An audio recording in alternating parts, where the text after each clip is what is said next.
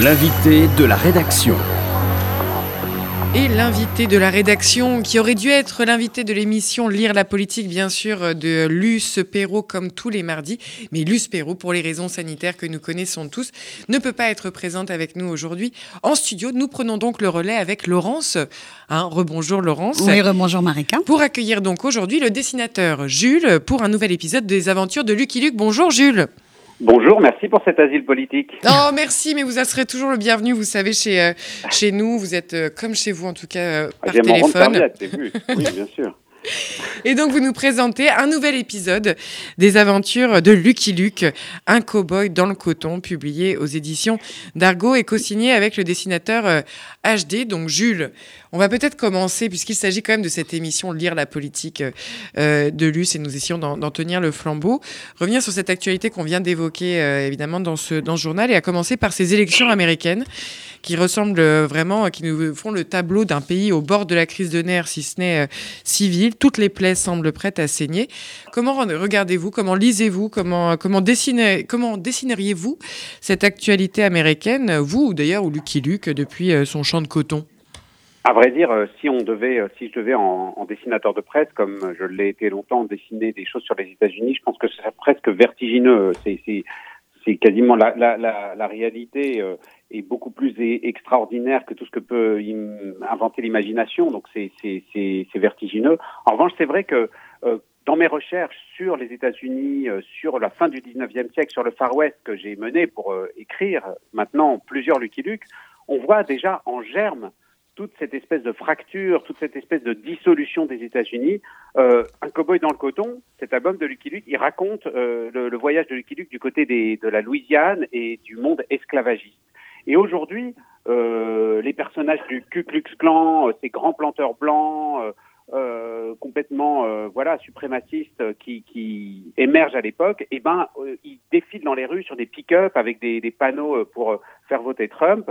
Et donc euh, ce, racisme intrinsèque de- d'une bonne partie du pays ressort comme ça comme un espèce de monstre du placard. Et euh, on ne sait pas du tout ce que ça va donner, quel que soit le résultat des élections, évidemment. Euh, Oui, d'ailleurs, euh, on va en parler avec Laurence. Laurence, euh, au sujet de cet album, donc euh, Lucky Luke, euh, les, euh, dans un champ de coton. Oui, Jules, pour la première fois, Lucky Luke quitte le Grand Ouest américain pour s'aventurer en Louisiane. Et pour la première fois aussi, il rencontre des Noirs américains à l'époque de la ségrégation raciale et de l'esclavage.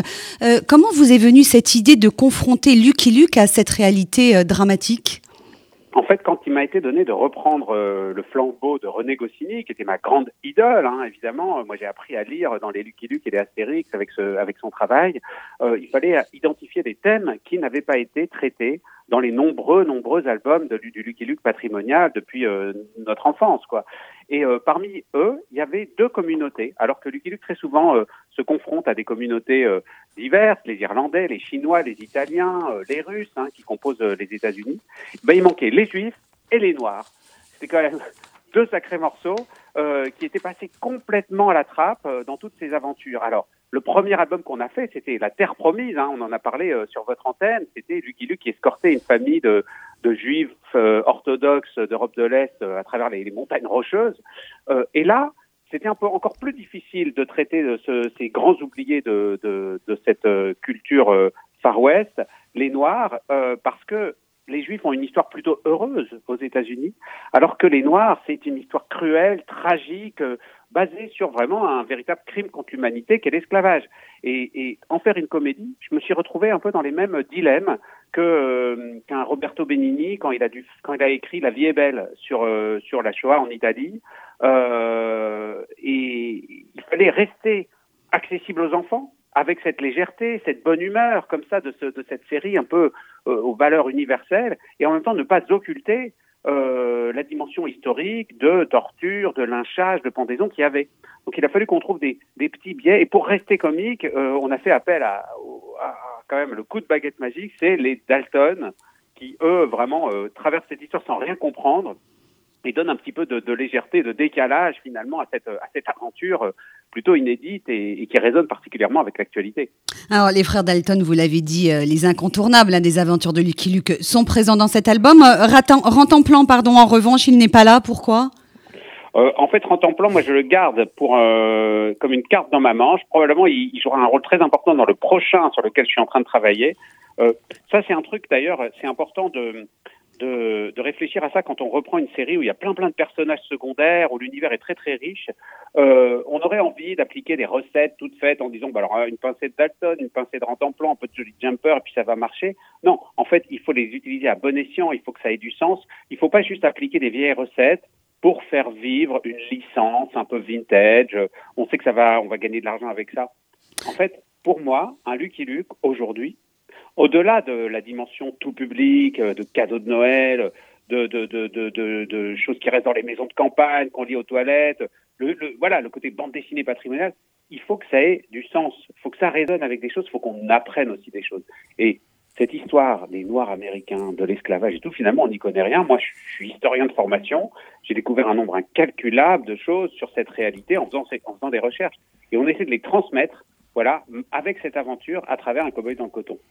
Euh, un des héros de, de cette bande dessinée, euh, c'est Bass Reeves, hein, qui figure d'ailleurs sur la couverture de l'album aux, côtés de Lucky Luke. Il a réellement existé, euh, ce premier shérif noir de l'histoire américaine. Comment est-ce que vous l'avez découvert? Oui, c'est assez dingue. Moi, je voulais inventer un personnage de fiction noir qui allait accompagner Lucky Luke justement dans ses aventures, qui allait lui, lui, servir de guide un petit peu dans ce monde de l'esclavage. Et, et, en fait, HD, le dessinateur, a dégoté cette figure qui était mythique à son époque hein, dans le Far West, mais qui a été, euh, je dirais, euh, digérée par Hollywood, qui a mis en scène ses aventures, mais en le blanchissant. Il en a fait un cow-boy blanc. Et cette histoire des, des, des, Noirs du Far West, qu'il lui incarnait terriblement, Bass Reeves, il, a arrêté plus de 3, 3000 euh, euh, malfaiteurs dans toute sa carrière de shérif, euh, elle, a été, elle a été entièrement passée sous silence, alors qu'un cow-boy sur quatre était noir. Alors là, j'ai découvert ce truc complètement étonnant, hein, parce qu'on a l'habitude de John Wayne, avec sa chemise bien repassée, qui, chevauche voilà, dans, la, dans la Grande Plaine. et du coup, c'était à la fois faire justice à l'histoire, donner une visibilité à une communauté qui n'en a pas dans la bande dessinée, et puis en général au cinéma, euh, dans la littérature, euh, il y a une invisibilité hein, d'une population qui pourtant joue des rôles importants tant, tant, tant en France qu'aux États-Unis. Et pour moi, voilà, c'était c'était chouette de relever ce défi. Et puis Lucky Luke, c'est un grand justicier, un peu redresseur de tort, et on s'est senti nous-mêmes un petit peu investis de ce rôle-là, c'est-à-dire euh, voilà, profiter de cette grande audience de Lucky Luke pour raconter aussi une histoire qui est notre histoire à tous. Euh, cet, euh, album de Lucky Luke, euh, Un cowboy dans le coton, Jules, vous le disiez, il résonne avec l'actualité de ces derniers mois aux États-Unis. Est-ce que vous diriez finalement que c'est un album engagé? Oh, Lucky Luke, je dirais pas forcément engagé, mais je dirais que c'est un album qui résonne avec le monde qui l'entoure. C'est pas un album hors sol, c'est un album enraciné plus exactement. Euh, et c'est le nouveau Lucky Luke. Euh, il a toujours les mêmes caractéristiques de, de justicier impassif, Jolly Temper qui est toujours le côté râleur, un peu le la phase B hein, de, de Lucky Luke. Euh, euh, ce sont des, le nouveau Lucky Luke, il, a un peu plus d'émotion. Il se met en colère, il doute. Pour la première fois, il doute dans cet album. Il se demande mais qu'est-ce qu'il est allé faire dans ce dans ce guépier? Euh, on sent qu'il a un corps aussi. Euh, et donc, en fin de compte, euh, il a une forme d'engagement de, de, spécial parce que il n'est plus juste un, personnage en deux dimensions. Il, est un petit peu plus profond. Et c'est pour ça que je dirais les adultes lisent autant cet album que les enfants maintenant, parce qu'ils ont retrouvé ces différents niveaux de lecture euh, et cette façon de pouvoir d'ailleurs aussi échanger communiquer autour d'un personnage qui est tellement, euh, je dirais, euh, attachant. Et il y a un rôle politique, finalement, même dans le fait d'aborder, premièrement, ces thèmes, les Juifs avec la terre promise, les Noirs avec un cow-boy dans le coton, euh, dans cette grande bande dessinée que tout le monde lira, par millions, hein, parce qu'un Lucky c'est des millions de. Euh, et puis aussi, euh, voilà, une dimension politique à, à travers l'humour, transmettre des choses, transmettre des connaissances. Et Dieu sait si en ce moment le dessin et l'humour pour transmettre des connaissances, c'est quelque chose qui est euh, extrêmement incandescent, extrêmement précieux, extrêmement en danger. Et à notre euh, niveau, avec ce, avec ce personnage-là, on, on, apporte ainsi un petit peu notre pierre à ce, à ce combat. Jules, c'est très intéressant en effet de vous entendre euh, sur, ce, terrain, puisque quand vous décrivez finalement ce que vous entendez, ce que vous cherchez, ce que vous puisez dans l'univers de la BD, cet univers enraciné, cette manière de raconter une histoire, d'éclairer du coup les faits qui nous, euh, entourent, ces réalités souvent, souvent difficiles et douloureuses, on ne peut que penser également à ce qui nous arrive euh, au travers des attentats, de la manière dont aussi depuis des semaines, et comme nous le vivons depuis 2015, les caricatures, le sens justement de cette expression, des libertés d'expression, sont mises en jeu et discutées et débattues, voire contestées dans l'espace public. C'est un débat qui vous touche, qui vous, euh, comment, qui, qui, vous amène à, vous questionner vous-même sur la place de la caricature, sur la place de la BD euh, par rapport euh, à la caricature, sachant que je crois vous avez travaillé il y a quelques années, peut-être longtemps, à Charlie Hebdo, je crois. Oui, ça fait assez longtemps. J'ai échappé à, ce, tourbillon de, de, de, de, de mort qui, qui, qui, est passé par là à vrai dire, euh, hmm, bien sûr, c'est quelque chose qui, c'est pas seulement les dessinateurs qui sont interpellés. Je crois que c'est vraiment tout le monde parce que le dessin n'est qu'une petite partie, une petite facette exposée, je dirais, de tout ça. Euh, euh, c'est toutes les libertés qui sont qui sont qui sont menacées, qu'on doit défendre. voilà. En même temps, moi, ce que je cherche à faire, peut-être, c'est à ne pas laisser gagner ceux qui veulent développer une dislocation du corps social, une dislocation de ce désir de, d'appartenir à un même, une même communauté nationale, le fait que même après les drames les plus tragiques, ça vaut pour la France, mais ça vaut pour les autres pays d'Europe, en fin de compte, l'opinion publique se déchire, euh, les partis politiques tirent la couverture à eux, euh, on essaie de se faire mousser, de, de, de pousser jusqu'à l'absurde des raisonnements un peu pusillanimes euh, sur les réseaux sociaux qui contribuent vraiment aussi beaucoup à ça. Euh, moi, ça m'attriste et je trouve que c'est un gâchis gigantesque parce qu'en fin de compte, euh, en tout cas, c'est ce que j'essaie de faire par mon travail, créer une langue commune, une histoire commune, quelque chose qui nous réunisse et ne pas couper le fil de, de, du dialogue et continuer avec tous ceux qui ne sont pas du côté de la mort à essayer d'avancer. Je pense que c'est quelque chose de, de, précieux, primordial euh, et c'est un défi. Euh, comment vous réagissez à, cette déclaration d'un autre dessinateur, euh, Philippe Guéluc Il estimait qu'il ne faut pas blesser les musulmans en republiant les caricatures de Mahomet. Ne pas blesser les musulmans, est-ce que c'est un argument que l'on peut entendre selon vous? J'ai pas exactement compris parce que euh, Gueluc, ce, j'ai pas vu dans quel contexte il disait ça, mais ça me paraît tellement à rebours de tout son travail lui qui euh, a publié des caricatures euh, de, de, Mahomet, lui qui a mis en scène les religions, y compris l'islam, à maintes reprises. en fait, je, je, je comprends pas. En fait, ça me cueille. c'est ça qui est étonnant. Ça, ça, me surprend vraiment. Ce que vous nous dites finalement aujourd'hui, c'est qu'il faut coûte que coûte continuer à défendre la liberté d'expression et le droit au blasphème dans notre pays. Oui, euh, c'est que c'est moi ça ça ça. Il y a parfois une nuance qui, est difficile à saisir, ouais. D'en être là, finalement, je pense que le, le, problème principal, c'est et, et, on le voit euh, avec toutes les critiques qu'il peut y avoir envers la France, envers Macron dans ses discours euh, euh, face à Erdogan, par exemple. Euh, le, il y a cet immense problème qui est dû aussi à un bon technologique qui est à la mondialisation des informations, des images à Internet, que euh, la contextualisation, le contexte n'existe plus, que tout a entièrement explosé. En fin de compte, euh, c'est étonnant euh, qu'un dessin publié au Danemark ou dans un petit journal satirique français puisse être vu au Pakistan, au Yémen et au Pérou simultanément.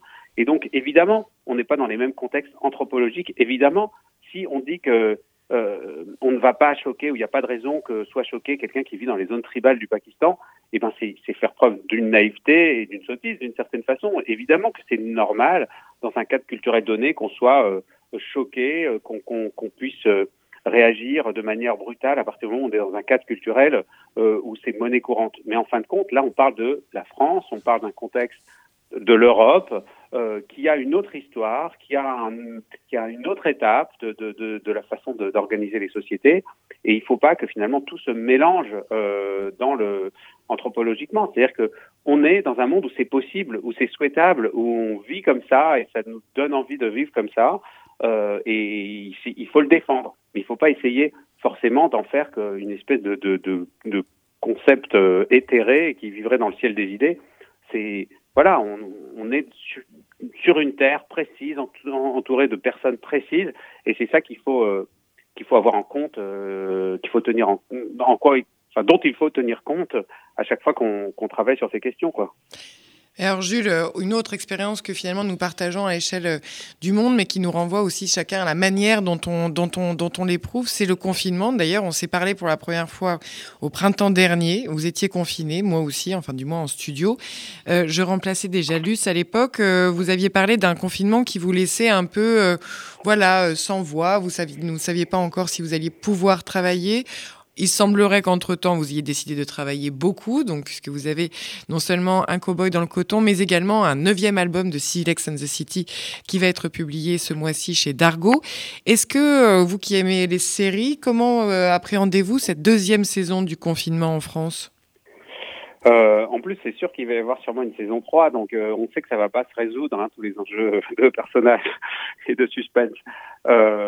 mais honnêtement, trouve qu'il y a une, une incohérence un peu coupable quand même malgré tout euh, dans les décisions qui sont prises euh, et dans l'anticipation euh, qui aurait pu être faite de ce deuxième confinement parce que euh, pour ceux qui sont à Paris, euh, on se rend bien compte que c'est une espèce de confinement mou, les enfants vont à l'école, les métros sont bondés, en même temps on ferme des, commerces essentiels euh, pour, je dirais, le, la vie publique, pas forcément pour la vie quotidienne, je pense aux librairies, euh, au, au, musée, euh, il y a des endroits un peu plus difficiles à sécuriser, les, les peut-être les cinémas, les théâtres, les salles de concert, mais en fait, en gros, euh, c'est un peu un à la carte, mais qui ne repose pas sur des critères rationnels, mais uniquement sur des critères soit comptables, soit tout simplement de, de, de réactions irrationnelles, euh, comme des espèces d'accès de, panique. Et moi, c'est ça qui me fait peur, en fait, c'est la panique.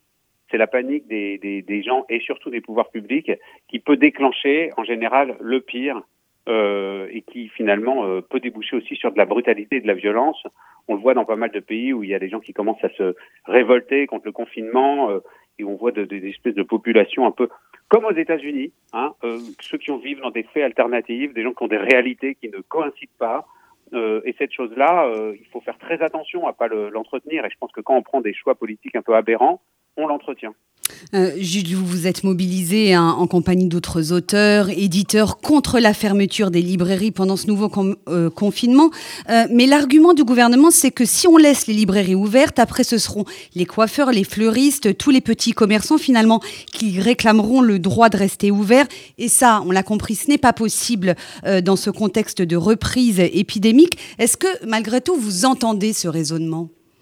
Je pense que c'est un raisonnement hypocrite au possible. J'ai l'impression surtout que, en gros, il y a une façon un peu poujadiste de dresser les corps de métier les uns contre les autres. Ça va être le camp des coiffeurs contre le camp des fleuristes, le clan des marchands de moquettes contre le clan des libraires.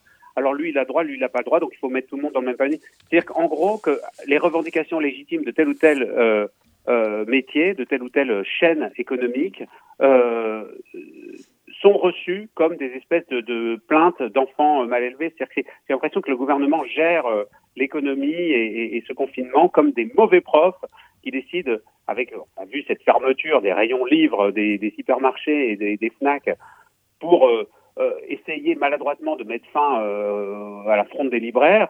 C'est comme c'est comme les profs qui punissent une classe tout entière plutôt que punir un seul élève en disant bah, voilà tout le monde va être retenu à la fin avec une heure de colle puisque c'est comme ça. C'est-à-dire que c'est plutôt que réfléchir aux enjeux réels de ce que ça veut dire, euh, ils, font vraiment un truc à la sulfateuse, en fait. C'est comme si c'était une espèce de round-up de politique. Voilà, ils tuent tout ce qui bouge autour. Et effectivement, c'est compliqué, c'est fatigant, mais la question des librairies, euh, elle a une justification qui est peut-être différente euh, d'autres métiers. Euh, elle a un, une vista, elle, et elle a un, un, un sens au-delà, qui est un sens élevé par rapport à ce que c'est que la nation. Je pense pas, je, suis pas en train de tenir un discours pratique. Euh, effectivement, on peut faire click and collect et, et trouver aussi des livres, ça c'est vrai. Et heureusement que ça existe comme dispositif. Ça ne concerne pas tout le monde, mais ça va de toute façon faire baisser énormément euh, les, les, achats de livres, ça c'est évident, et on l'observera même dans le meilleur des cas où ça fonctionne très très bien et où tout le monde y a recours. Et cette économie, cet écosystème de l'édition, c'est pas seulement des boutiques, comme ça peut être le cas dans d'autres corps de métier. En fait, il y a des librairies, il y a euh, des représentants, il y a des imprimeurs, il y a des éditeurs et il y a des créateurs, auteurs derrière. Et donc c'est comme quand on supprime, euh, quand on fait disparaître les abeilles, euh, il y a toute une chaîne en fait du vivant qui derrière. C'est pas seulement juste les abeilles. On se dit ok, on peut se passer de miel. De la même façon, on peut on peut dire on peut se passer de livres, on peut arrêter ça. Mais en fin de compte, c'est toute une chaîne qui mettra des années et des années et peut-être qu'il ne se relèvera jamais. Euh, et ça, c'est quelque chose qui est absolument pas pris en compte. Mm. Les, euh, justement, une chaîne déjà euh, fort mal en point, celle du livre euh, et de la BD. vous avez parlé d'enfants et d'élèves. C'est peut-être ce sur quoi on peut finir. Je crois que vous en avez, Jules. comment ont-ils vécu cet hommage finalement qui a été rendu à, Samuel Paty hier pour leur rentrée des classes dans des conditions justement de confinement assez compliquées? Ont-ils perçu ce que vous pointez, les enjeux réels? Comment, ont-ils vécu, si vous voulez bien nous en parler, cette journée si particulière particulière d'hier? Je crois qu'il y avait un côté assez banal pour des élèves en fait. On l'a mis en scène dans les médias comme quelque chose de très solennel, euh, voilà, avec quelques scènes qui ont été filmées. Mais c'est sûr que dès qu'une caméra surgit, ça donne une solennité particulière. Je crois que en fait la particularité de la vie quotidienne des profs, c'est que ces enjeux-là, ces questions-là, euh, ce qui est en jeu dans, dans, voilà dans tous les hommages autour de Samuel Paty, ça, ce n'est rien par rapport au travail quotidien de Sisyphe sans cesse recommencer des professeurs, en fait, parce que passer cette euh, minute de silence et cette matinée d'hommage, c'est tous les jours qu'ils vont travailler, c'est tous les jours qu'ils affrontent ces problèmes, c'est tous les jours qu'ils ont, qui sont mal payés, mal dotés et qui sont complètement euh, abandonnés par les, hiérarchies euh, qui ne veulent pas faire de vagues dès qu'il y, a, des problèmes qui se soulèvent. Donc, je pense que les élèves, eux, ils vivent comme des adolescents ou des enfants euh, une espèce de vie euh, au jour le jour euh, avec leur groupe d'amis. De, d'amis Donc, je pense pas que ça, ça ait un impact considérable. Je pense que tout ça se fait jour après jour, pas après pas, et que il faut pas se contenter juste de voilà de, de, de l'écume euh, d'un hommage. C'est un travail de fond. Eh bien, un peu comme de se plonger euh, dans une BD qui, euh, derrière sa couverture, nous raconte des histoires longues comme un cow-boy dans le coton, un nouveau volet de, euh, des histoires de Lucky Luke que vous sortez, qui est sorti, qui vient de sortir en octobre chez Dargo, donc Jules, et également un album à sortir qui va sortir la semaine prochaine, Silex and the City, le tome 9 déjà. Et oui, alors celui-là, celui-là c'est le mode d'emploi du confinement. Ça s'appelle la dérive des confinements. En fait, c'est quasiment prémonitoire. Euh, ça, vous l'avez fait cet été, on est d'accord. ah oui, je l'ai fait cet été. Et en fin de compte, c'était comme si tous les enjeux de, avec les attestations de sortie, euh, les histoires de port du masque, les commentaires de chacun dans un sens, dans un autre. Euh, en fin de compte, 40 000 avant Jésus-Christ, on avait déjà euh, toutes les cartes en main pour comprendre ce qui se passe autour de nous. Alors, un confinement préhistorique, mode d'emploi, donc à sortir la semaine prochaine chez Dargo, Silex and the City, bien sûr, le tome 9 déjà, et comme vous le disiez, au minimum par click and collect, et euh, espérons peut-être par des formes plus simples à l'avenir. Merci Jules d'avoir été avec nous, invité de la rédaction, mais également de lire la politique, avec Luce Perrault qui nous a sans doute écouté. Merci pour tout. C'est déjà la fin de cette édition euh, que vous avez euh, suivi toutes et toutes, et je vous en remercie sur euh, RCJ. Je vous laisse suivre nos programmes idéalement jusqu'à 14h, mais peut-être surtout demain à 8h, puisque je serai ici pour un nouveau journal. Merci Laurence Goldman. Merci Marika. Merci Daniel Tapia pour la réalisation de cette émission. Merci encore à Jules, et donc à demain matin, 8h sur cette même antenne 94.8.